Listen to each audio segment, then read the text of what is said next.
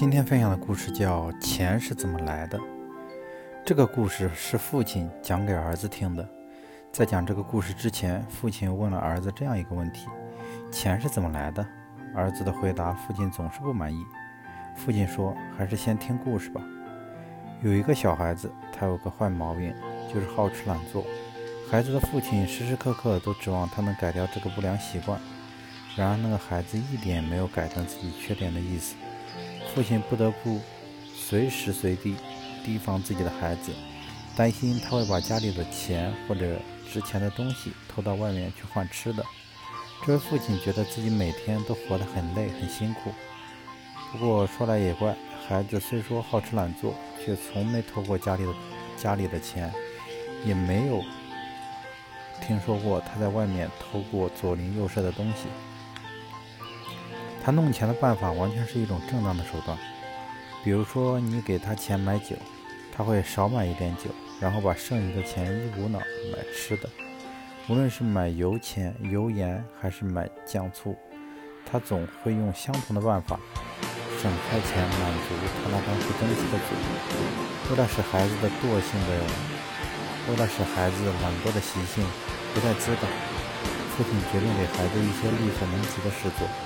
尽管如此，孩子依然我行我素，把父亲的话当作耳旁风。有一回，父亲一气之下扔了一分钱给孩子，让他去买油。父亲心想：“我看你会把钱掰成两半，一半买油，一半买吃的，不成。”孩子到了店里，售货员给他装满了油，把瓶子递给他，手却不缩回去。孩子知道售货员要的是钱，就装模作样的在自己。浑身摸了一遍，然后苦着脸告诉售货员说钱掉了。售货员无奈，只好把瓶子里面的油倒出来，把空瓶子还给孩子。孩子嘴里砸着一滴糖，双手抱着那个油瓶子，兴致勃勃地回到家里。一进门，父亲劈头就问：“油呢？”孩子举了举瓶子，瓶子壁上附着的油正慢慢地流回瓶瓶底，差不多有一小勺。父亲大怒：“这点油怎么能吃？”孩子说：“一分钱只能买到这么多。”父亲就这样结束了他的故事，但他那期盼的目光始终在儿子身上流连。儿子想了想，说道：“这个孩子身上有生意人最完美的素质，但也有生意人最致命的弱点。”父亲赞许地点了点头，然后自言自语地说道：“其实钱就是这么来的，也是这么走的。钱是怎么来的？”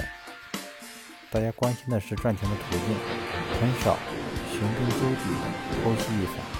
商业本质就是如此，有利润时可以攫取作为收入，无利润时才能体现体现出一分价钱一分货的平衡原理。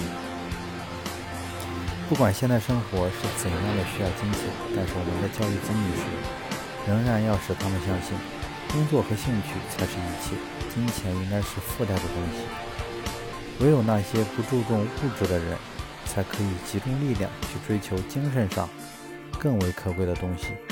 量入为出，这是生活的一大原则。金钱赚得少，花得多，难免东挪西借，一切烦恼都因此而生。金钱虽是身外之物，但因它对每个人都有用，所以我们仍要努力以正当的方式赚取，并且节约使用。物欲是没有止境的，安于简朴的生活，不贪心，不虚荣，不妄想非分的享受，生活中自然会有恬淡安适的乐趣。在犹太人中间流传着这样一个故事：一天，一个拥有无数钱财的吝啬鬼去他的拉比那儿祈求祝福，拉比让他站在窗前。让他看外面外面的街上，问他看到了什么。他说人呢。拉比又把一面镜子放在他面前，问他看到了什么。他说我自己。拉比解释说，窗户和镜子都是玻璃做的，但镜子上镀了一层银子。单纯的玻璃让我们能看到别人，而镀上银子的玻璃却能让我们看到自己。真正的尊贵不是手中有钱，而是坚强独立；真正的幸福不是锦衣玉帛，而是能安享、逍遥自在、不受羁绊的乐趣。爱钱的人很难使自己不成为金钱的奴隶。多数人在有了钱之后，会时刻为保存既有的和争取更多的钱而烦心。